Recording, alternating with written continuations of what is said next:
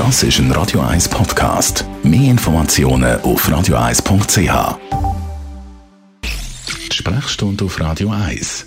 Der Dr. Merle Guggenheim immer am Montag und am Mittwoch nach der 10 Gast da bei uns. Und jetzt über die Wintermonate gibt es ja wieder sehr viele Leute, die Grippe plagt im Bett liegen. Eines der Hausmittel, das da häufig eingesetzt wird, sind Salzstängel und Cola. Dr. Merlin Guggenheim, warum ist das so beliebt? Man versucht ja dann, wenn Kinder so eine Magen-Darm-Grippe haben, äh, denen irgendetwas zu geben, weil man das Gefühl hat, sie hätten jetzt schon etwa zwölf Stunden nicht gegessen genau. und getrunken und müssen sicher aber ganz bald sterben, was nicht der Fall ist. Und gibt ihnen dann Nahrungsmittel, die nichts nützen, respektive unter Umständen sogar etwas verschlechtern. Gocki hat wahnsinnig viel Zucker, das wäre nicht ganz schlecht, aber es hat dann doch so sehr viel Zucker drin und vor allem auch einiges an Koffein. Mhm.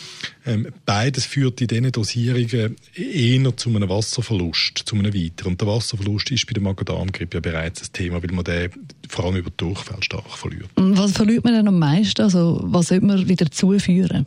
Was man verliert, sind Mineralien, äh, Natrium und Kalium, und die werden nur teilweise, respektive nur halb ersetzt durch Zahlstängel. Das ist auch nicht eine ideale Ernährung. Mhm. Ernährung. Ähm, wenn man langsam wieder an einen Ort kommt, wo man einen Nahrungsaufbau kann betreiben dann sind äh, gesüßte Tees, also moderat gesüßte Tees und gewisse Elektrolytlösungen, die man aus der Apotheke bekommt, die spezifisch für die Situation sind, sehr viel besser. Dr. Melle Guggenheim, immer am Montag und am Mittwoch. Nach der 10 gibt es natürlich auch zum Namen Nachlesen im Netz auf radio1.ch.